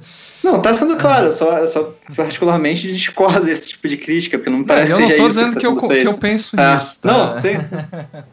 Mas é que é uma, é uma, é uma crítica que, que, que eu vejo frequentemente. Falar de, de, de estruturalismos uhum. ou ou dos pensadores que, de uma certa maneira, trouxeram uma maneira diferente, não vou falar nem nova, uhum. é, de enxergar a realidade, uhum. é que eles nem sempre, na, mesmo porque muitas vezes, apesar de dogmáticos, eles estão em uma busca, né? Quer dizer, e aí, mais uma vez, a questão da, da, da ontologia e da epistemologia é, terem uma interseção, uhum. quer dizer, que esses essas pessoas nem sempre se conformam com aquilo que eles foram chamados. Tá? E eu estava dando o exemplo do Marx, que se dizia não marxista, o Popper, que não se dizia popperiano, uhum. o, o, o é, Sim, Lacan, que não se dizia. É o Lacan, que não é lacaniano, e por aí vai. Mas, mas aí, voltando um pouco uhum. à coisa da, da, da economia, que, que, que, começou essa nossa, essa nossa conversa, é, é, eu, eu quer dizer, um, um pouco intuo, insisto, que existem ontologias hum. que conduzem uma epistemologia, né? quer dizer, uma, uma, uma determinada vivência é, é, que chama você a, a, a pensar, a, a, teorizar o um mundo de uma determinada maneira. Então, exemplificando é, isso da maneira como você é, é, é, é estrutura um mundo ou, ou, cria uma linguagem em torno de uma percepção, você pode ter, ter uma ideia de, de pode ter uma ideia de classe, você pode ter uma ideia de governo, você pode ter uma ideia de família. Quer dizer, e em função desses núcleos diferentes de é, é, esses átomos de comunicação, você reconstrói o mundo inteiro. Uhum. Né? É, é então, algo que atua nas duas frentes, né? Justamente porque você tem uma experiência familiar que você classificou como familiar, e aí isso gera a ideia de família, mas a ideia de família reconfigura a realidade para que seja enquadrada na ideia de ambiente familiar. Sim. E, isso. E assim por diante, né? Isso, isso, isso. Tá, e aí você tem uma, uma, uma, uma incontável é, é, possibilidade de trabalhar com tradições diferentes tá? Que, que, que, enxergam o mundo a partir de um momento. Você vê que uma tradição, um dialeto se forma a partir de uma determinada língua, Sim. né? Quer dizer, onde sei lá, um grupo, uma família que se isola, ou sei lá, uma região que está um pouco diferente de outras regiões e que começa a falar certas palavras, começa a atribuir outros significados a, a, a expressões correntes, e de repente você tem uma, um, um, uma outra manifestação de uma língua da qual ela surgiu. Uhum. Né? É, é, é, eu acho que é assim, quer dizer, da mesma maneira que a gente pode falar de, da, da, da linguagem corrente, eu acho que a gente pode falar das linguagens científicas. Tá? Aí seja é, é, da economia, seja ciência política, seja o design, seja qualquer outra coisa. Né? Dizer, e aí, mais uma vez, quer dizer, voltando para uma discussão que, que, que me é super cara também, quer dizer, seria outra vez a discussão entre história e historiografia, uhum. né? aquilo que supostamente ocorreu e a maneira de se contar ele aquilo que se ocorreu interferindo naquilo que efetivamente ocorreu. Uhum. Né? Não dá para fugir muito Sim, disso dessa maneira como é, a gente está, como, como eu penso o mundo nesses últimos tempos. Uhum. Sim, é por isso é. que o exemplo do Tlon é tão bom, né? Porque justamente é, é um dos poucos exemplos que, que, que deixa claro, né? O que, o que enfim, tem como foco esse processo, justamente, que você acabou de novo de escrever. Né? Ele entra no mundo, então ele é parte do mundo, mas ao mesmo tempo ele, ele, ele, ele, ele transforma o mundo. É, é difícil de escrever com palavras, né? Do que, que esse processo que é criativo dos dois lados como é, é, que ele se dá. Eu, eu diria que do, do ponto de vista mais nietzscheano, talvez, eu acho que Nietzsche não questiona em nenhum momento, sabe? Apesar dele falar que, por exemplo, uh, o, o, conhecimento e os conceitos e os valores, principalmente, são inventados, ou se o Daniel não gostar muito dessa ideia, a gente pode falar não, não, que são não, não. fabricados. Eu, eu gosto da, da inventados. Eu só falei que alguém podia me entender de maneira equivocada. Assim, não, tudo bem, estranho. tudo bem. Mas enfim. Mas eu gosto. É, então, sabe, apesar de, de, se de um lado o Nietzsche coloca isso, o Nietzsche, assim, né, vai influenciar Foucault e tudo. Uh, que os conceitos, valores e tudo são fabricados né, pelos seres humanos e, e, naturalizados por vezes. Ele nunca questiona a efetividade ou concretude ou, enfim, a, a, a, o efeito dessa invenção né? Ou seja, que isso se torna basicamente real, né? É, organiza, né? A, a, o modo como nós é, encaramos a realidade. Então, isso eu acho importante, sei lá, destacar que toda a ideia aqui é, é nunca chegar num talvez um niilismo de que tudo é inventado, tudo é fabricado, e enfim, nada, não, não existe verdade, nada faz sentido tudo mais. Pelo contrário, assim, é, a ideia de que inventamos ou fabricamos alguns valores não nos faz. Né, é, não deixa esses valores fabricados, não significa que esses valores fabricados eles não sejam efetivos de nenhuma forma. Pelo, né? Eu gosto, eu gosto, é, é, Marcos, da, da, de uma história que eu vivo uhum. contando para o Daniel, Sim. que é, é, é, uma história antiga, onde você tem um, um guru indiano discursando de que tudo é ilusão no mundo, tudo é maia. e alguém na, que está escutando a, a pregação uhum. chega para ele e fala: Mas e se um elefante raivoso quer dizer, investisse contra nós, é, o que, que o senhor faria? Uhum. Ele fala: Bom, eu correria. Mas se tudo é ilusão, por que, que você correria? Uhum. Porque eu faço parte dessa mesma ilusão. então, quer dizer, quer dizer a, as ilusões têm uma consistência epistêmica sim, sim. na medida em que Não, a gente acredita nela, sim. né? E nos termos que a gente está colocando aqui, a ideia de ilusão não, não se opõe, no caso, a uma verdade, né? Porque quando a gente fala ilusão, eu sei que é só um exemplo, né? Uma ilustração que você está dando e tal, mas às vezes a gente tende a, a, entender de uma maneira platônica, bom, se existe uma ilusão ou se tudo é ilusão, é, existe uma contraparte que é verdadeira. e a ideia que a gente está colocando é justamente que não. não. a verdade e a ilusão não se opõem. Quer dizer, que é, que é, que é um, um, um amigo meu, quando era criança, perguntou para o pai assim, tipo, pai, lobisomem existe? Tá? E aí o pai falou, olha, existe se você acreditar nele. Então ele passou boa parte da vida tentando não acreditar em lobisomem para que o lobisomem não existisse. é, é, é eu, Sim. Eu, eu, eu, eu, gosto dessa história também. Eu acho que essa história é. É, é ótima. É. Não, pois é, é mas também não é pode, famoso, a gente não né? pode pensar, né, assim, com base também numa ilustração é, assim, que, tipo assim, basta a gente não acreditar nos é. preconceitos, que, que daí vai significa que eles não vão existir para nós, ou na, uhum. sei lá, na violência. Não, sem dúvida. Né? Sim, sim.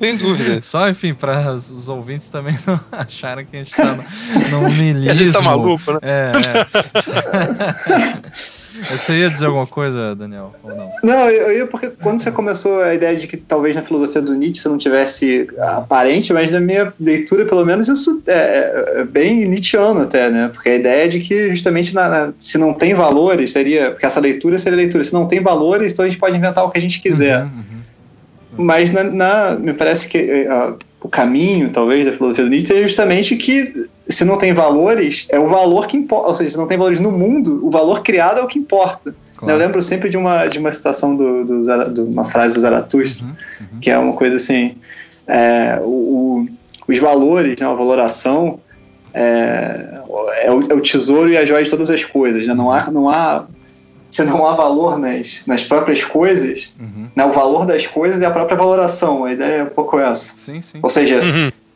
o fato do valor não estar tá na coisa não diminui a importância do valor né, que, que aparece nas, nesse jogo né, das interpretações.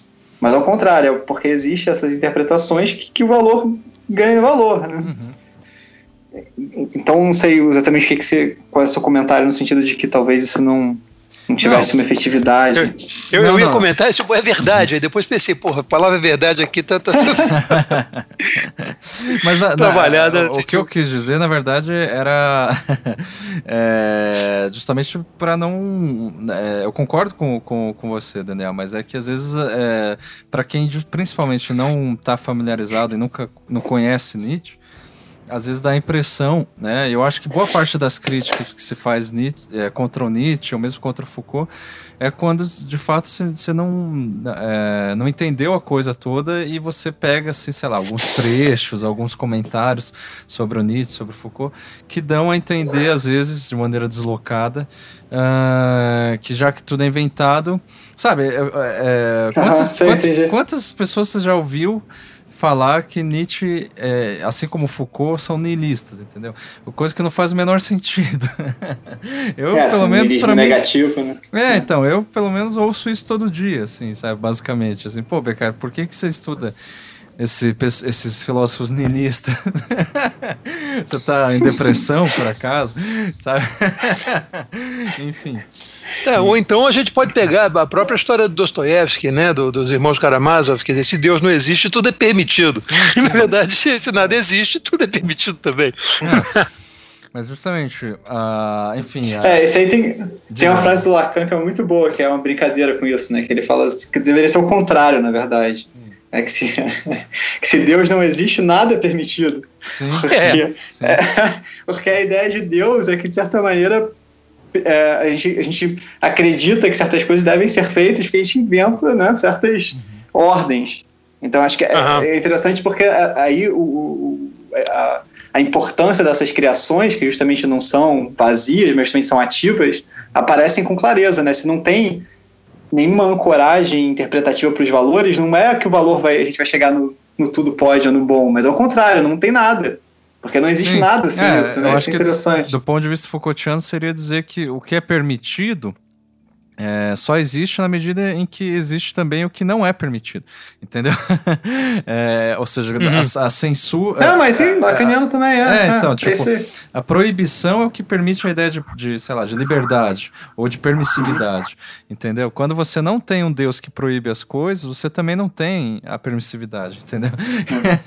é um uhum. par que faz parte. Bom, mas isso, do jeito que eu falei, pareceu bem estruturalista, na verdade. É, isso, isso é, é esquema lacaniano por excelência, Sim. assim, né? Do interdito. É. é. É, independente de você saber o que, que Deus permite ou não, como se você soubesse o que está na cabeça dele, né? uhum. Sim. Mas, é, mas, quando, é, mas quando você acha que sabe, aí tudo é permitido, tá, tá justificado, né? Porque se Deus mandou, tu pode fazer qualquer coisa. É. Vocês verem como é que a epistemologia está próxima da religião. Claro. ah, claro. Não, não há dúvida. Bom, vamos encaminhar para o final, Daniel? Vamos, vamos lá. Vandir, você quer é, propor mais alguma coisa que a gente tenha chegado a falar é. e que você gostaria de, de falar aqui ou a gente vai. Não, não, quer dizer, eu, eu, eu particularmente agradeço a vocês a a oportunidade de dizer essas besteiras assim, de maneira ampla. É, é, o que a gente faz o tempo todo, cara. Sim. A gente fica falando essas besteiras o tempo todo. É, mas, mas, mas eu costumo só falar isso em sala de aula, né? Porque depois... Sim, sim. A sala de aula é, é, como se fosse uma espécie de zoológico, quer dizer, da, da, da, filosofia, né? Onde você pode falar o que você quiser, porque você sabe que você está preso ali, você não ameaça a sociedade necessariamente de uma maneira muito direta. Tipo, porra, soltaram um leão. Né? Não, você está na, você tá na jaula, você está falando, quer dizer, você sabe que ninguém está prestando atenção mesmo, então você está tranquilo. Tá? Não, o problema é se alguém presta atenção. Sim. Aí é que você está. É, é... nesse ponto o podcast é perigoso, né? Assim, é... é pois é, cara. Tô nervoso. Mas, eu agradeço vocês. E super, ah, super Poderia dizer que o conhecimento é perigoso também.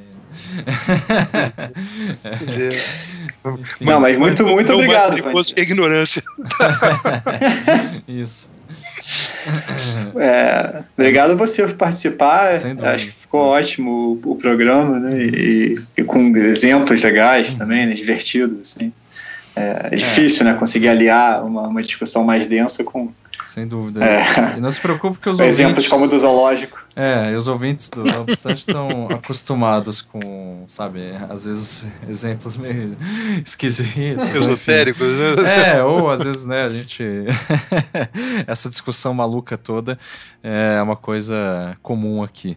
E para finalizar, eu não sei, eu, é, é, sei lá, é, é interessante pensar como o, o, o que torna cada é, é, viés ou ideologia particularmente relevante é o próprio modo de encarar cada, né, cada qual, cada ideologia ou conhecimento e tal. Ou seja, é, os valores, eles justamente são aquilo que, que é, dão relevância e importância pro, ou tornam irrelevante também, né?